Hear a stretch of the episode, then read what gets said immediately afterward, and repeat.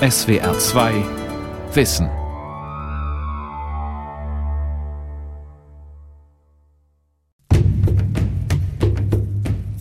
Watoto ni wazuri, watoto wamekusaidia, ni wazuri. Kinder sind ein Segen, sie können dir später helfen. Kinder haben ist gut. Maureen Namathi, Mutter. In the Bible, God has commanded us to multiply. In der Bibel hat Gott uns geboten, wachset und mehret euch. Philipp Bognoni, gläubiger Christ.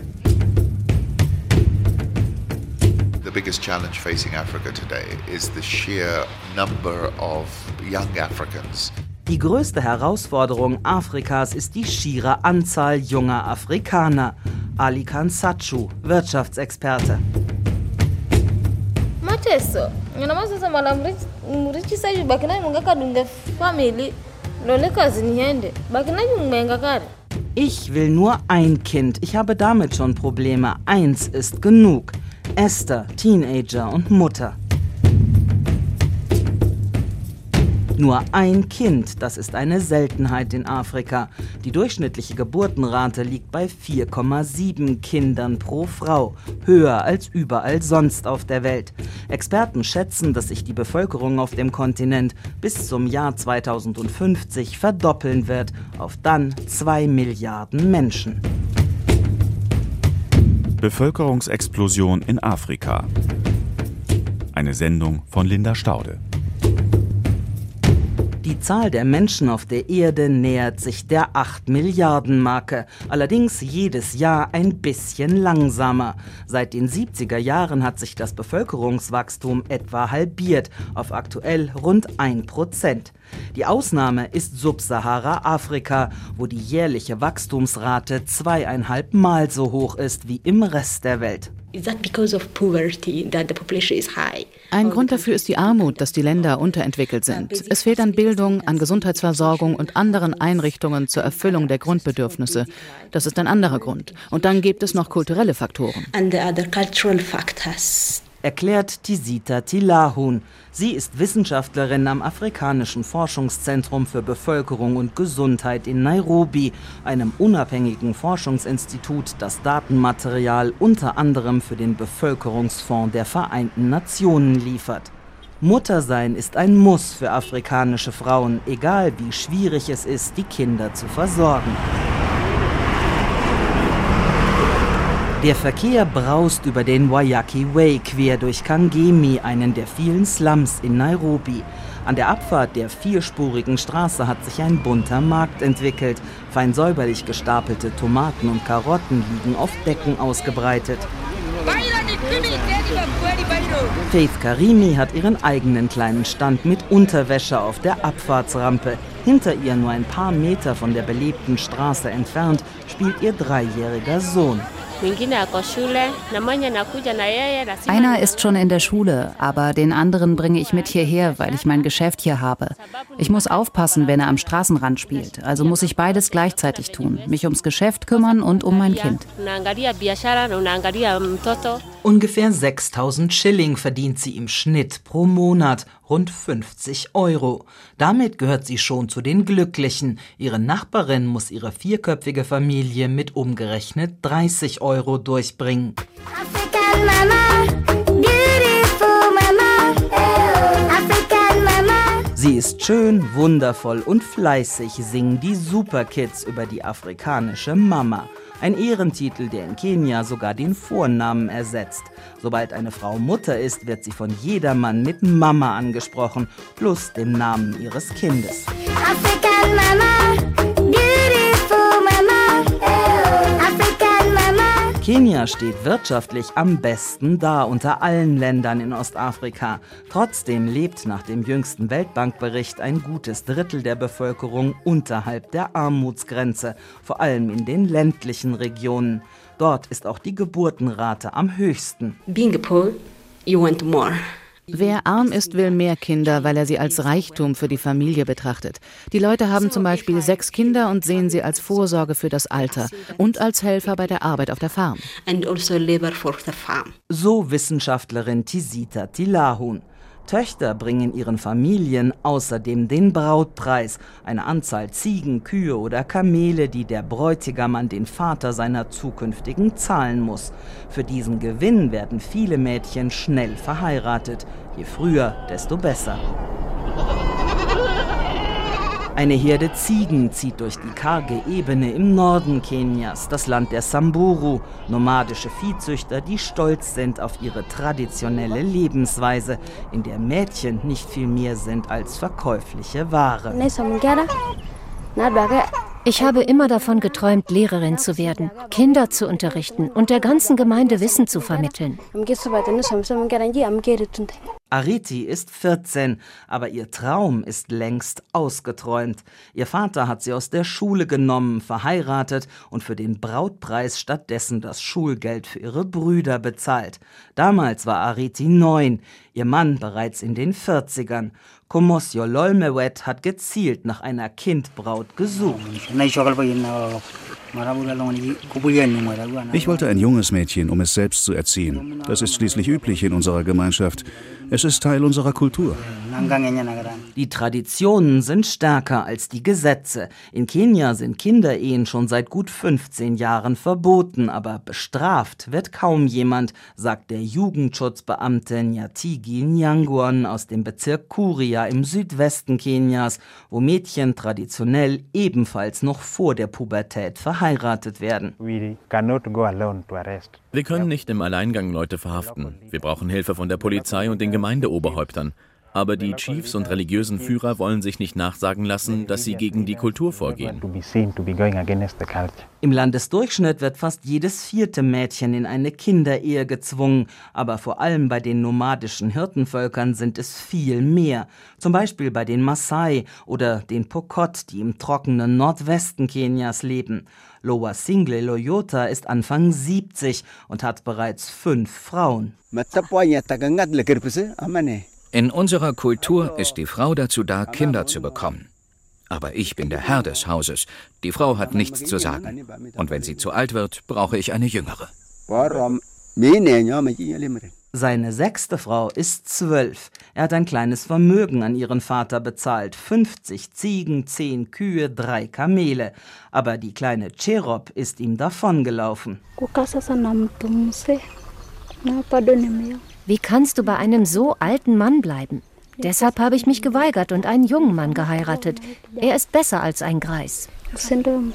Wirklich entkommen ist Cherop also nicht. Sie ist immer noch in den Traditionen ihres Volkes gefangen, mit zwölf Ehefrau, die alle schwere Arbeit machen muss und ihrem Mann bedingungslos untertan ist. Und sie wird viel zu früh Kinder haben, ganz wie die Tradition es verlangt. When you have a girl giving birth at an early age, Wenn ein Mädchen so jung das erste Kind bekommt, dann verpasst es zunächst einmal die Chance auf Schule und Bildung. Außerdem gerät es in einen Teufelskreis von noch mehr frühen Geburten. Ein Kind von unter 18 Jahren hat dann vielleicht schon drei Babys. uh, less than 18 having three babies. sagt Margaret Muaila vom Nationalen Rat für Bevölkerung und Entwicklung in Kenias Küstenregion. Größere Armut ist die Folge, erst recht, wenn Teenager unverheiratet und ungewollt schwanger werden. We don't have the resources to Wir haben schlicht nicht die Mittel, noch mehr Menschen zu versorgen. Aber mit all unseren Anstrengungen wird es uns gelingen, das Bevölkerungswachstum zu verlangsamen, denke ich.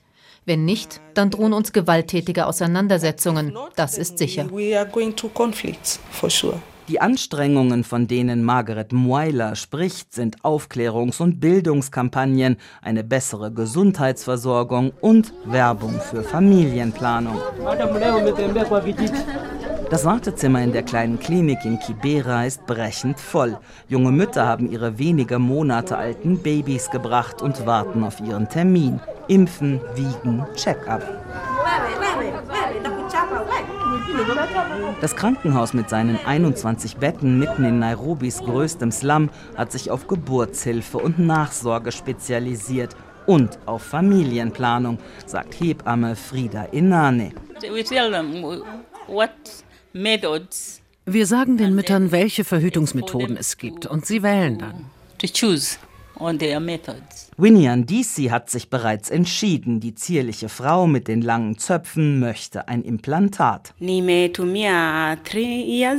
Ich habe es schon früher benutzt, für drei Jahre. Dann habe ich pausiert und mein Baby bekommen. Jetzt nach der Geburt werde ich es wieder benutzen.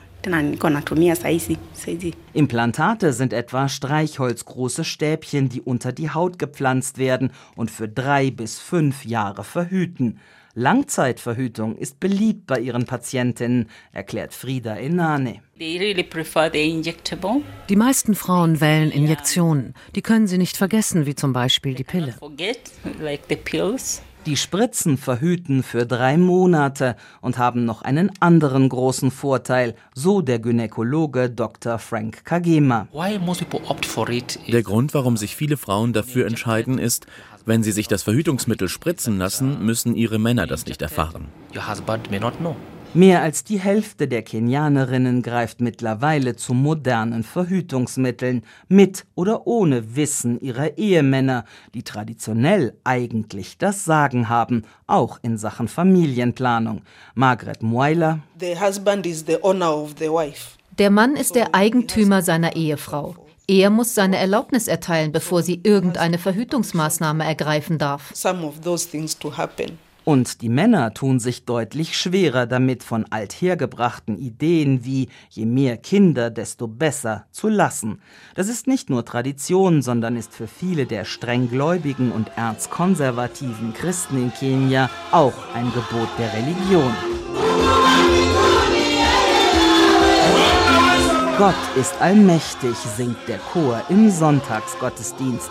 Die Gläubigen springen von ihren weißen und himmelblauen Plastikstühlen und singen, klatschen und tanzen mit. Die Word of Faith Christian Church ist klein. Etwa 40 Menschen haben sich in dem einfachen, langgestreckten Wellblechbau in Maringo im Osten von Nairobi versammelt. Pastor Rose betet in höchster Lautstärke. Wenn es Schwierigkeiten gibt, Herr, zeigst du uns einen Weg. Du führst uns durch die Finsternis. Vater, wir zählen auf dich. Rose Moriungi, wie die Pastorin mit vollem Namen heißt, ist Gastpredigerin heute. Als Geschäftsführerin des kenianischen Nationalkongresses der Pfingstkirchen wird sie häufig von den Kollegen der Mitgliedskirchen eingeladen. Wenn du Gott suchst, dann wird er dich segnen, verspricht sie der kleinen Gemeinde. Der göttliche Segen ist für die meisten der tausenden Freikirchen Kenias eher diesseitig.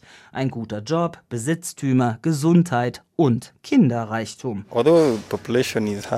Auch wenn unsere Bevölkerung groß ist, das ist Gottes Plan. Denn in der Bibel hat Gott uns geboten, wachset und mehret euch. Sagt Philipp Wanyonyi, einer der Geretteten, wie die Angehörigen der Pfingstkirchen sich gerne nennen. Aber diese simple Auslegung der Bibel ist für Pastorin Rose ein bisschen zu einfach. Yeah, I remember one time I went to the slums. Eh? Ich erinnere mich an einen meiner Besuche in den Slums. Die Häuser dort sind winzig. Eine Familie dort hatte zu diesem Zeitpunkt bereits zehn Kinder, Teenager, Kleinkinder, alle in dieser Hütte. Und die Mutter war wieder schwanger. Wir mussten ihr raten, über Verhütung nachzudenken. Just stopping more children. Armut, Hunger, Hoffnungslosigkeit. Die Folgen der zügellosen Vermehrung, die überall auf dem afrikanischen Kontinent zu spüren sind, zwingt die meisten Kirchen zu einem etwas differenzierteren Umgang mit dem Thema Familienplanung. Die Lutheraner zum Beispiel sehen sie ebenfalls als Gebot der Bibel. Gott hat die Welt erschaffen nach seinem Bilde. Und dazu gehört die Kontrolle. Nachdem Adam und Eva erschaffen wurden, hat er ihnen gesagt, kontrolliert die Schöpfung, die Natur, kontrolliert die Bevölkerung, einfach alles. Ich bin nicht damit einverstanden zu sagen, mehret euch ohne Kontrolle. Macht euch die Erde untertan. Aus diesem Vers der Genesis leitet Zachariah Kahuto Wachira, der lutherische Bischof von Nairobi, seine Forderung nach Kontrolle ab. Und das heißt auch, das Wohl der Kinder kommt zuerst. When you are a parent and you Wenn ihr Eltern seid und wisst, dass ihr nicht für sechs Kinder sorgen könnt, dann habt nur zwei. Wenn ihr eure Kinder nicht ernähren und ausbilden könnt, ist das gegen den Willen Gottes. Sicher, Gott segnet uns, das steht nicht in Frage. Aber wir müssen verantwortungsbewusst sein. But we need to be accountable. Gott segne dich für alle Zeit, singen die Gläubigen in der kleinen Kirche in Maringo. Dass ein frommer Lebenswandel nicht erst nach dem Tod belohnt wird, sondern noch in dieser Welt, ist für die meisten afrikanischen Christen ein unverrückbarer Glaubenssatz. Kindersegen steht weit oben auf der Liste der Wünsche, die Gott erfüllen soll. Das macht das Thema Familienplanung heikel für die Kirchen. Notwendig ist sie, darüber sind sich praktisch alle einig. Bei der Frage nach dem Wie wird es schwierig. Auf keinen Fall können dir die Kirchenführer sagen, was du machen sollst. Die wissen doch nicht, was du durchmachst, wie hoch dein Einkommen ist. Das ist bei jedem anders. Die Kirche kann dich lehren, aber du musst entscheiden, was du tust. Lilian Teresa ist ein frommes Mitglied einer kleinen Pfingstkirche im Slum Kangemi, aber mit den theologischen Debatten um den Gebrauch von Verhütungsmitteln und Kondomen hat sie wenig Geduld. Ihre Nachbarin Faith Wamboy denkt genauso. Wir wissen, dass manche Kirchen, wie zum Beispiel die katholische, das nicht erlauben. Nicht mal in ihren Krankenhäusern bekommst du Verhütungsmittel. Aber wenn du als Frau verheiratet bist, musst du dich um dich selbst kümmern. Die beiden größten der rund 4000 registrierten Kirchen Kenias wollten ihren Standpunkt zum Thema nicht erläutern. Die anglikanische Kirche lehnte ein Interview ab. Die Oberhäupter der katholischen seien in Meetings, hieß es bei jeder Anfrage, vier Wochen hintereinander. Die weltlichen Advokaten für Familienplanung müssen sich sowohl gegen die religiösen Überzeugungen durchsetzen, als auch gegen die kulturellen Traditionen. Es ist sehr schwer, einen solchen Sinneswandel herbeizuführen. Aber davon hängt alles ab. Also müssen wir zuerst Problembewusstsein schaffen und dann eine positive Einstellung zu Familienplanung und einer geringeren Kinderzahl. Kenia hat trotz aller Widrigkeiten bereits einiges erreicht, sagt Wissenschaftlerin Tisita Tilahun. Neben Ruanda und Äthiopien hat es die größten Fortschritte im Kampf gegen die Bevölkerungsexplosion in Ostafrika gemacht. Es wurden eine Menge Informationen verbreitet. Immer mehr Menschen, vor allem Frauen, verstehen die Bedeutung von Familienplanung. Vor allem, wenn es darum geht, die Gesundheit von Müttern und Kindern zu verbessern. Pausen zwischen Schwangerschaften senken das Risiko, dass Frauen bei einer Geburt sterben, sagt Dr. Shifra Kuria, Gynäkologin bei der Gesundheitsorganisation Amref. Und sie reduzieren gleichzeitig die Kinderzahl. Lydia Nakaense ist eine der jungen Mütter aus dem Slum Kibera, die das überzeugend finden. Ich werde Verhütungsmittel nehmen, weil ich nicht sofort ein weiteres Baby bekommen will. Drei Jahre lang, damit ich eine Ruhepause vor dem nächsten habe.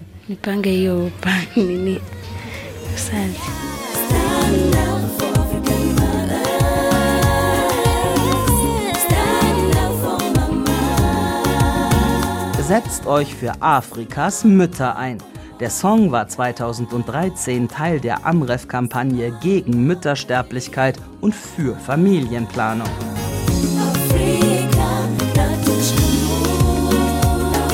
Trotz der Erfolge solcher Informationskampagnen, die Bevölkerung in Afrika wächst immer noch zu schnell.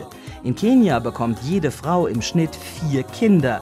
Im bitterarmen und dicht besiedelten Burundi sind es sechs, genau wie in Uganda.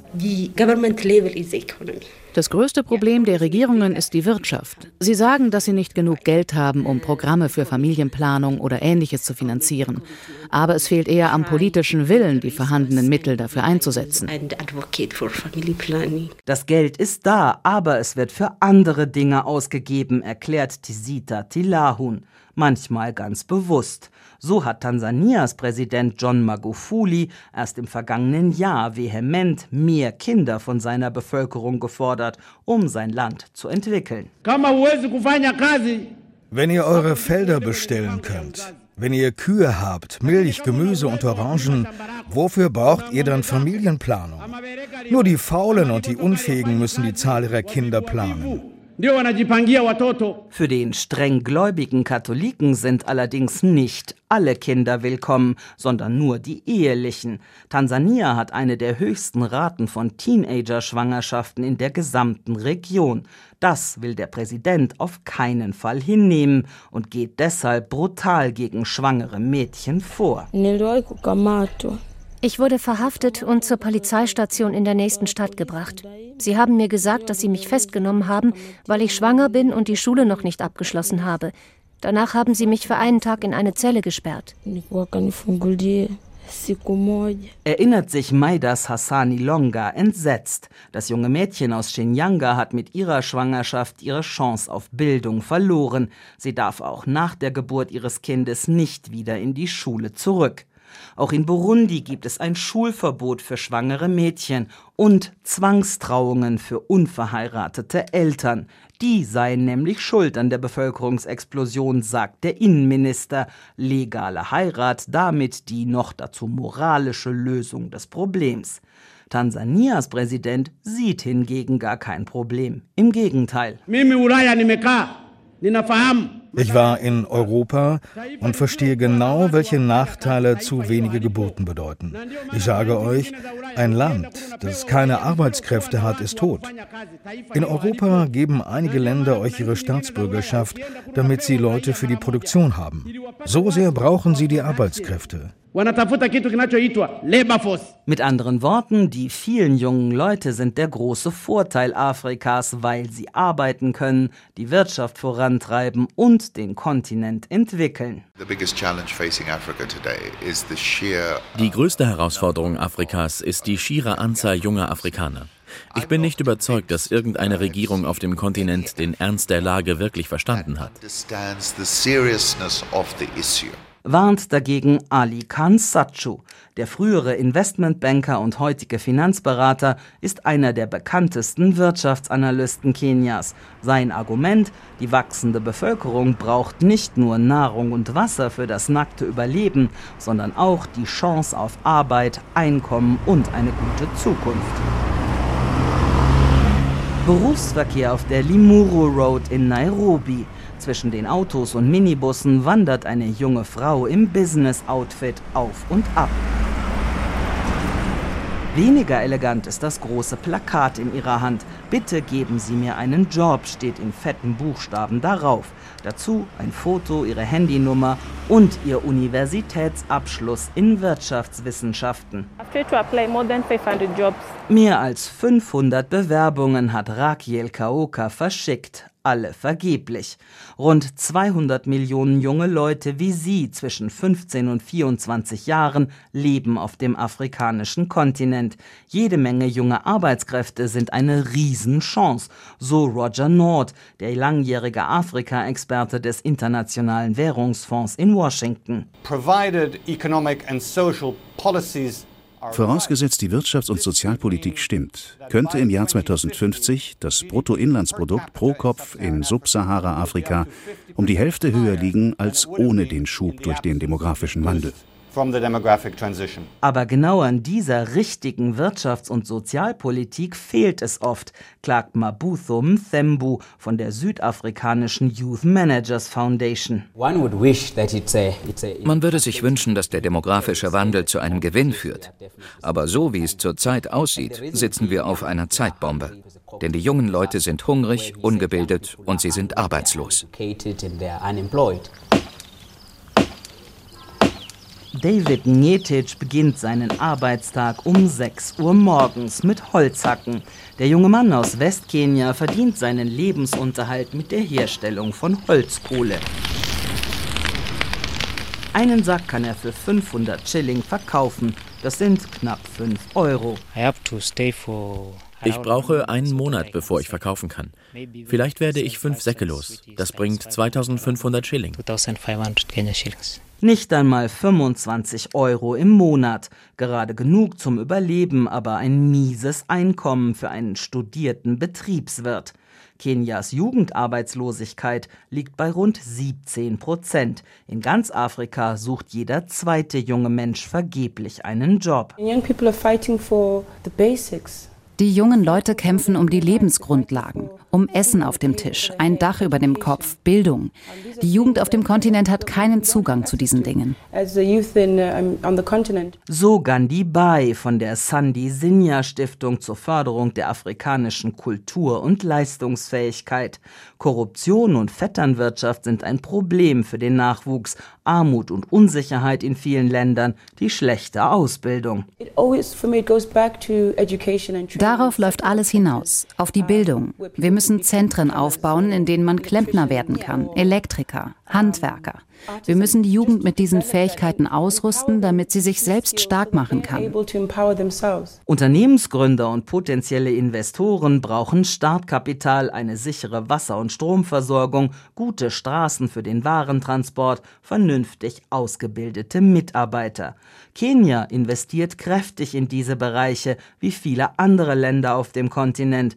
Aber, so Beraterin Robi Martini, ich glaube nicht, dass die Geschwindigkeit dieser Aktivitäten dem Problem gerecht wird. Jedes Jahr drängen 11 Millionen Jugendliche auf dem Kontinent auf den Arbeitsmarkt. Aber es gibt nur drei Millionen Stellenangebote. Wir tun etwas, aber wir müssen das Tempo erhöhen.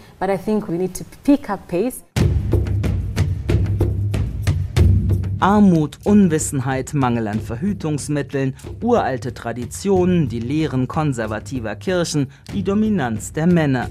Die Ursachen für das rasante Wachstum der Bevölkerung auf dem afrikanischen Kontinent sind zahlreich. Und wer es eindämmen will, muss alle gleichzeitig angehen.